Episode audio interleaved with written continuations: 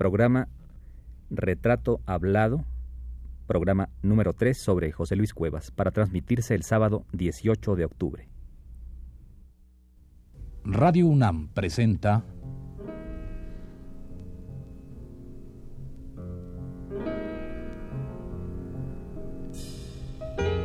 Retrato Hablado.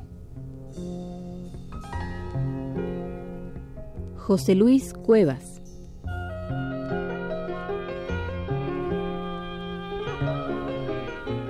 Un reportaje a cargo de Elvira García.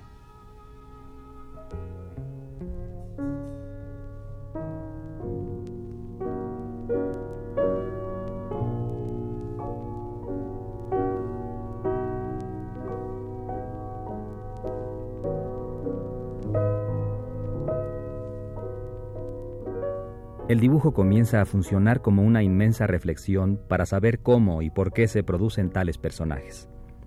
¿Por qué el mal y el horror están implantados sobre la tierra? ¿Por qué el hombre es desigual y deforme? Cuando en 1964 el mismo Cuevas se pregunta cuál sería el más profundo motor de su actividad creativa, su respuesta es todos los sentimientos, la soledad, la angustia, el horror, y ninguno pero como sentimiento afincado en mí, desgarrante y continuo, que anima mi obra, no hay ninguno que supere el asco. Siento asco por una humanidad limitada, pequeña y miserable, que pulula alrededor de uno y nos amenaza como gusanos de muerto. Es repulsivo, ¿no? Pues bien, no puedo dejar de sentir así frente a nosotros, a tantos y tantos hechos de la vida cotidiana, de la vida diaria de nuestro país principalmente.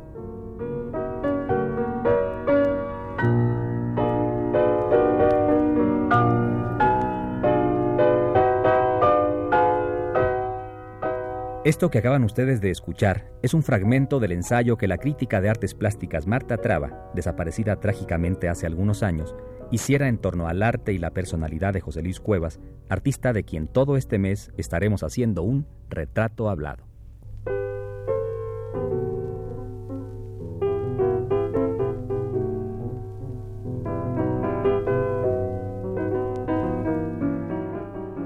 Marta Traba marca en su ensayo un rasgo muy importante de la personalidad de José Luis Cuevas, su necesidad de subrayar la repugnancia que le produce el mundo, en sus muy diversas facetas, el mundo y los hombres, las mujeres y la prostitución, la política y la prostitución, etc. A los 24 años, Cuevas dirigía una carta a Fernando Gamboa en la que le decía, Vuelvo a decirle que mi concepto es pesimista porque hasta el momento actual no puedo, no sé ver la humanidad sino como un estercolero sin redención alguna. En este punto habría que preguntarse cómo se preserva él, Cuevas, el artista, el hombre, para no ensuciarse ni manchar su plumaje. En fin, dejemos esta reflexión como una pregunta que hubiésemos querido formular a Cuevas en su momento y pasemos por lo pronto a escucharlo. Alma mía, sola, siempre sola, sin que nadie comprenda sus sufrimientos, su horrible padecer. José Luis, ¿cuándo supiste? ¿Cuándo empezó a surgir en ti con claridad? Con claridad la, el oficio, la necesidad de dedicarte al oficio, yo digo oficio, ¿eh? de artista. Bueno, mira, francamente yo no recuerdo cuando por primera vez tracé un dibujo. Pero sí es algo que de alguna manera sí recordaba a mi madre. Mi madre decía que desde muy pequeño, antes de que yo supiera leer y escribir, ya dibujaba. Yo siempre he dicho que quizá esto se debió a los papeles que había en la casa siempre, a los papeles que se fabricaban en la fábrica que regenteaba mi abuelo, y como ya también te he dicho, ahí mismo se fabricaban lápices, de manera que yo tuve estos materiales al alcance desde muy pequeño. De manera que los primeros dibujos, los dibujos que he de haber realizado entre los cuatro y los cinco años, no se conservan. Los primeros dibujos míos que se conservan son los realizados entre los nueve y los diez años. El primer autorretrato, por ejemplo, que se conserva pertenece a José Gómez Sicre en la ciudad de Washington y fue realizado a los diez años de edad. Y ahí aparezco sentado, enfermo, rodeado de mujeres. Trato de incorporarme y hay algo que me lo impide y las mujeres me miran con, con tristeza, con, con conmiseración. Esto quizás sean retratos no muy parecidos de la madre y de la hermana con quienes tenía yo durante esa época de mi enfermedad una magnífica relación. Eh, mi hermana más o menos en esa época toma la decisión de meterse a un convento. Ahora que hablabas de las mujeres, de estas mujeres, ¿te rodearon muchas mujeres, de joven, de adolescente, de niño, en casa? cuando eras todavía hijo? Bueno, hubo dos figuras femeninas importantísimas, las ya mencionadas, mi madre y mi hermana, pero fueron presencias sumamente importantes, eran con las que yo tenía una mayor comunicación. Puede decirse que la, con la, con la, que la comunicación con los hombres, o sea, con mi hermano Alberto y con mi padre, era más bien precaria. Ellos estaban entregados a los deportes, estaban entregados a otro tipo de cosas. Eh, mi hermano Alberto eh, dedicado a sus estudios de medicina, sus lecturas, no tenía mucho tiempo para dedicarlas al niño que estaba enfermo. Estamos hablando de la época en que permanezco en cama, ¿no? Y en esa época en que permanezco en cama, cuando tenía yo 10 años de edad, hay una magnífica relación con la madre y con la hermana. Ahora, sin embargo, mira, cuando yo venía de la Esmeralda con los dibujos de mujeres desnudas que yo había hecho, Tenía yo que esconderlos porque esto sí provocaba un escándalo familiar.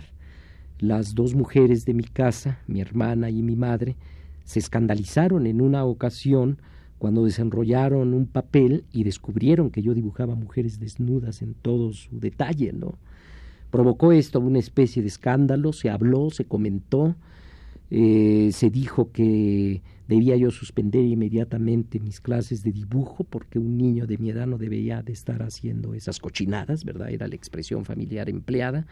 Y entonces empecé yo a trabajar mi obra como algo vergonzoso que debería de ser oculto. Incluso fíjate que de alguna manera a eso se debe el hecho de que en mi casa nunca haya cuadros míos colgados en las paredes. Si tú vas a mi casa, y tú has estado en muchas ocasiones, habrás descubierto que hay en los muros obras de otros artistas, pero no hay obras mías. Existe, persiste en mí una actitud un poco vergonzosa, vergonzante frente a la obra que realizo. La oculto, la escondo. Incluso, y eso ya lo declaré en alguna ocasión, cuando asisto a la apertura de una de mis exposiciones, me quito los anteojos para no ver las obras que están colgadas. Soy miope desde niño y entonces, eh, quitándome los lentes, no veo a más de dos metros de distancia, ¿no? De manera que no me gusta ver la obra, ¿verdad?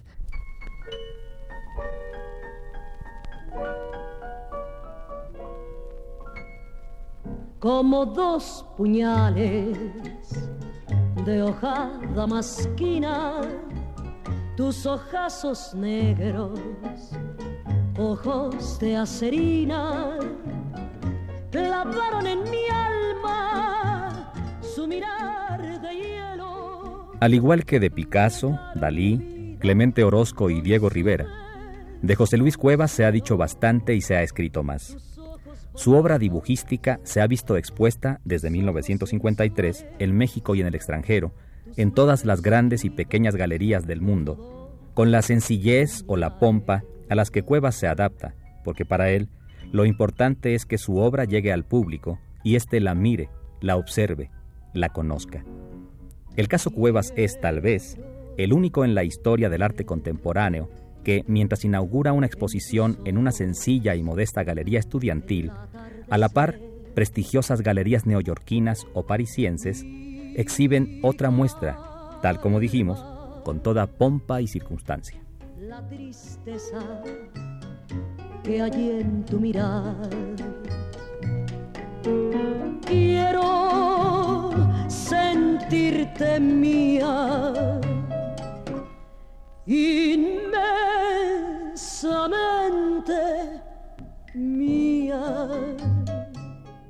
Pero lo que yo te preguntaba hace un rato es, eh, es en relación a no cuándo empezaste a dibujar, sino cuándo tú sentiste que realmente te ibas a dedicar al dibujo como profesión, como oficio, como, como vida.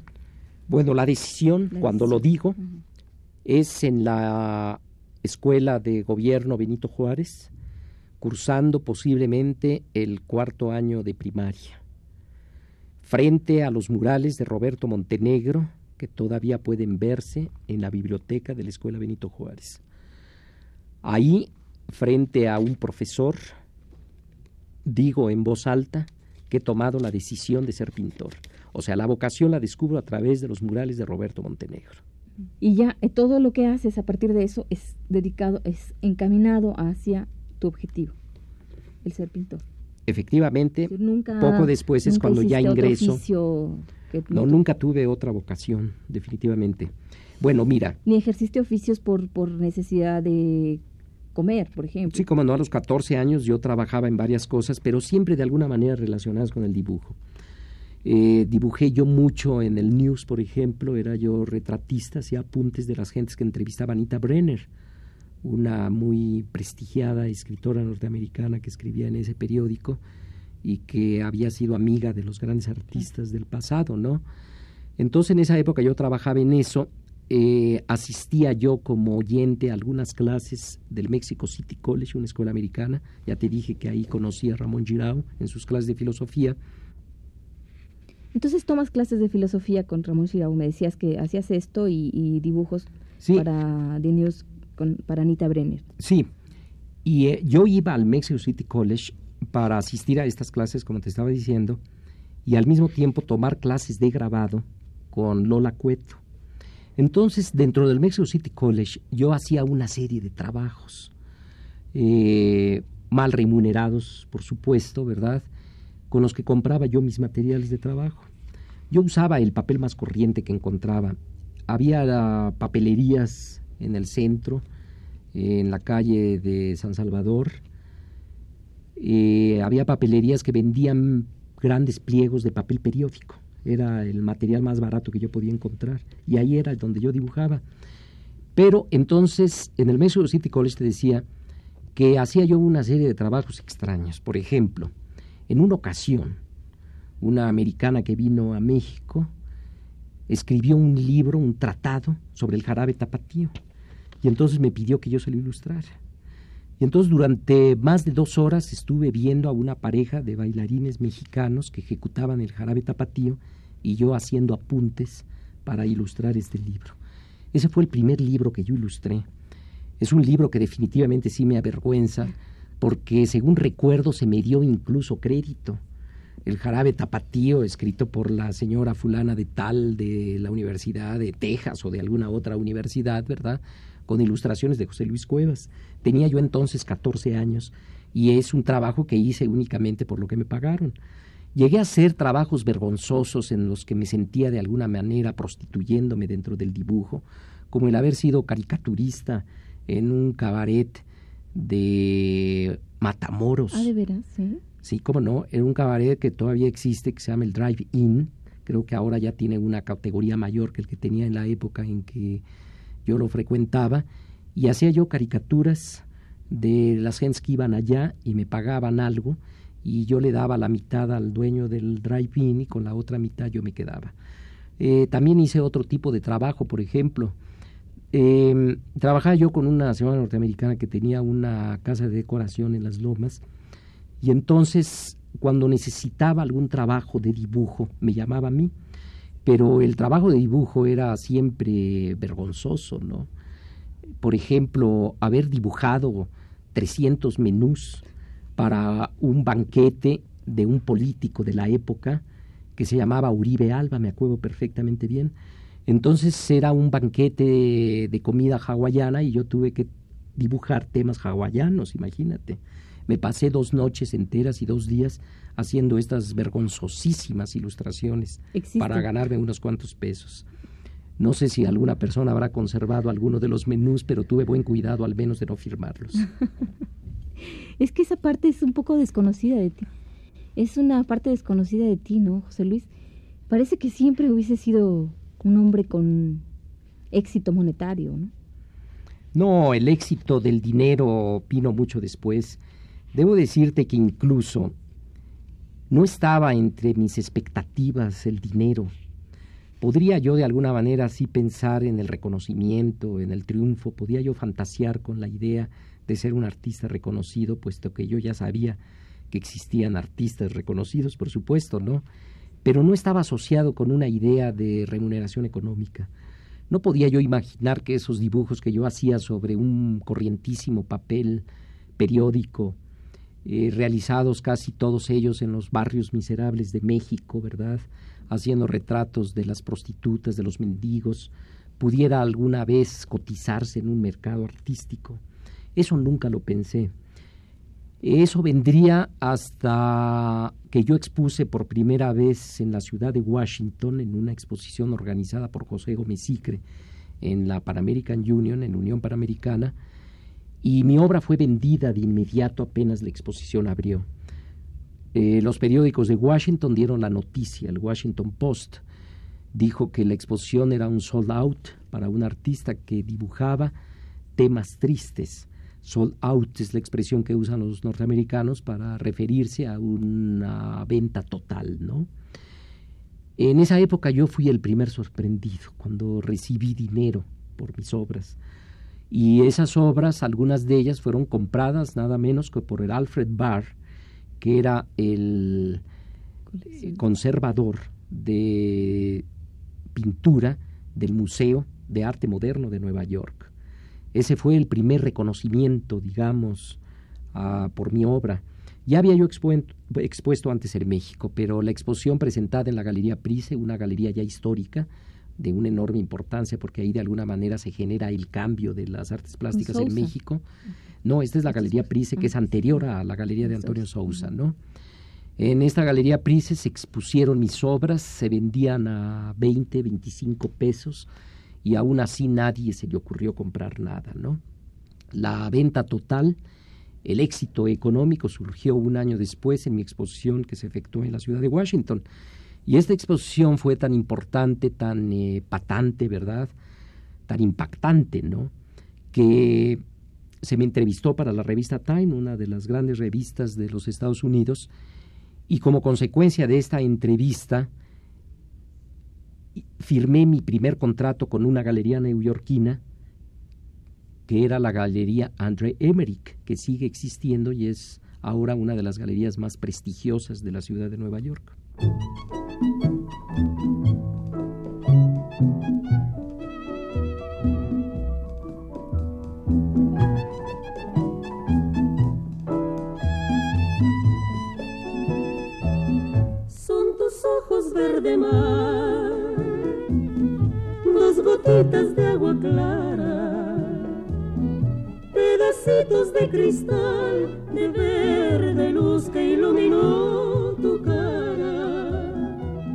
Sería ocioso enumerar los sitios que han albergado obras de cuevas. Baste decir que Europa, América y el Caribe las han visto desfilar poco a poco y en diversas épocas. La playa ardiente de tus labios rojos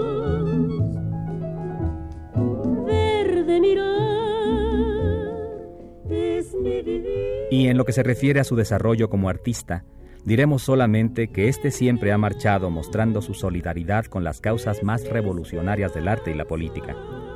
Su espíritu de niño terrible, como lo han calificado muchos, debería resumirse en su afán o necesidad primigenia de poner las cosas en su lugar, llamar a los asuntos por su nombre y no transigir con su verdad del arte, la amistad, la política y el amor.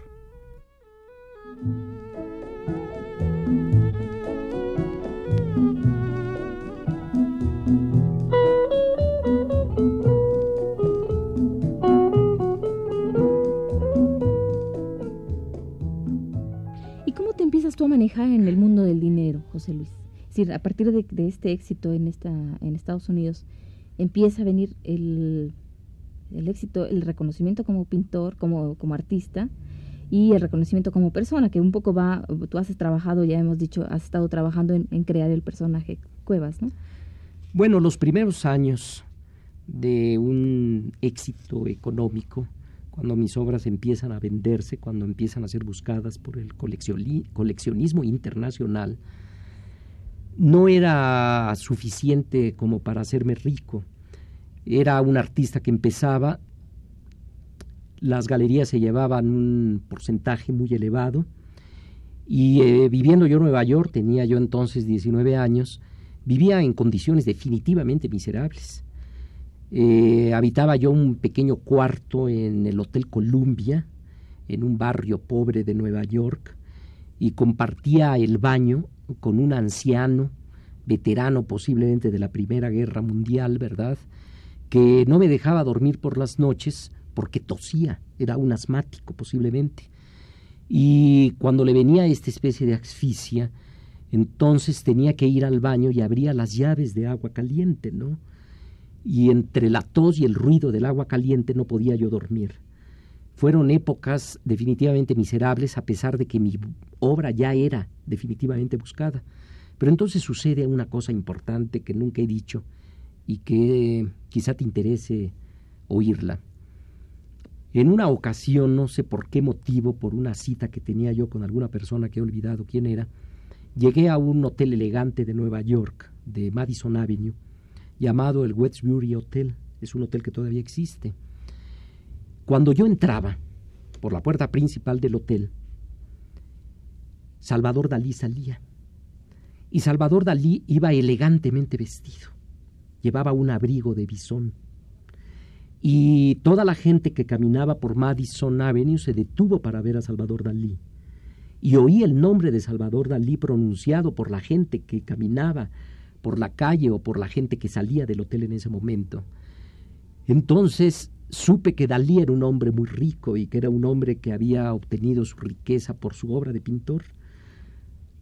Lo vi abordar un auto lujoso con chofer uniformado. Y en ese momento, ¿verdad?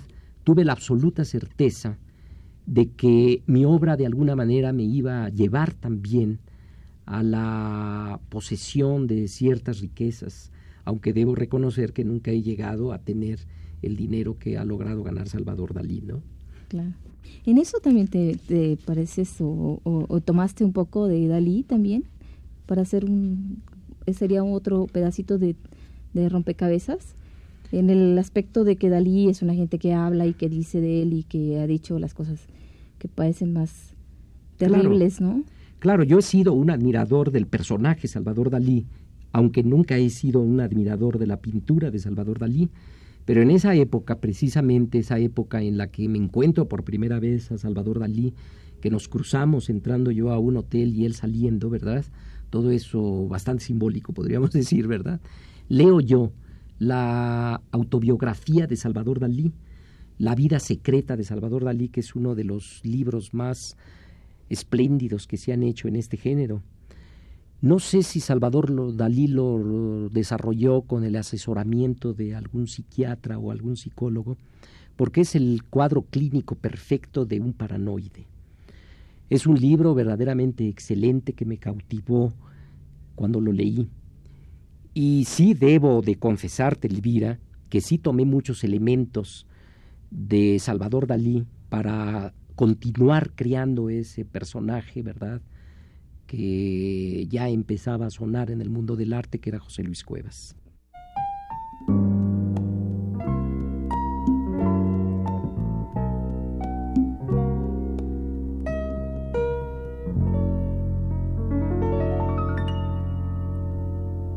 poco más y a lo mejor nos comprendemos luego. Interrumpamos la charla con Cuevas para dejarle a usted escuchar un fragmento del ensayo que escribiera un poeta y buen amigo, Jorge Ruiz Dueñas. Dice lo siguiente acerca del arte de Cuevas.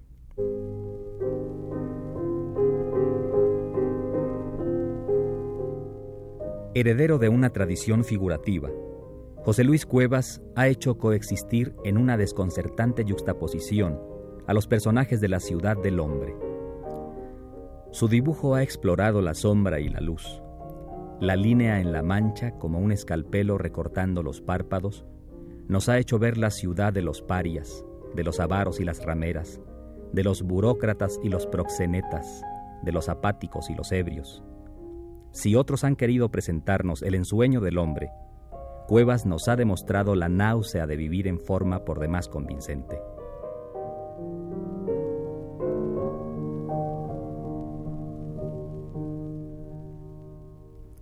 Y añade Ruiz Dueñas, a través de esos seres patéticos, encontramos con sumo realismo las figuras que pueblan las urbes de todos los tiempos, lo perdurable de lo deprimente, la sorpresiva verdad de un artista que deambula por las habitaciones y los pasajes secretos en los que sobreviven con familiaridad pasmosa nuestros más queridos sueños negros.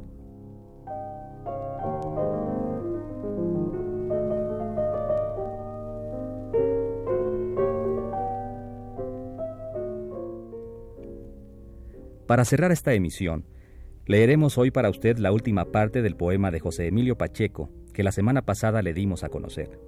Se trata, seguramente usted lo recuerda, del poema José Luis Cuevas hace un autorretrato. La parte que le quedamos a deber a usted dice así.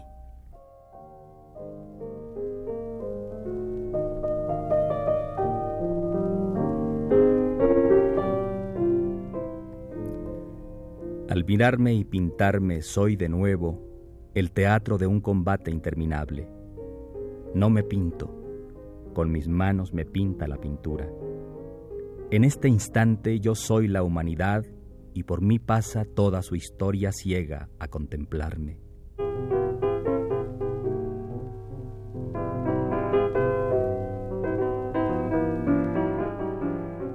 Describir su pasaje no es tan solo detener el momento sin retorno, pues cuando avanzo del pasado vuelvo de un porvenir sin rostro que hoy asumo del fluir de los rasgos de mi cara.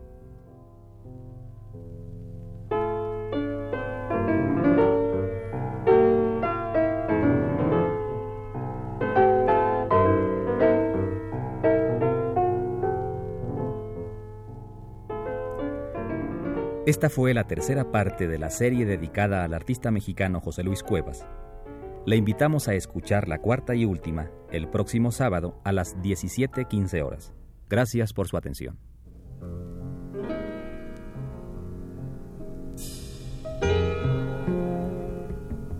Radio UNAM presentó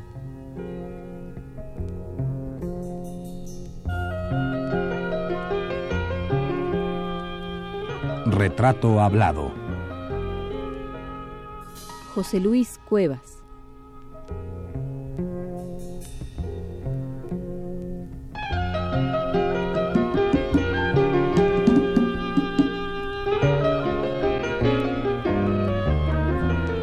Un reportaje a cargo de Elvira García.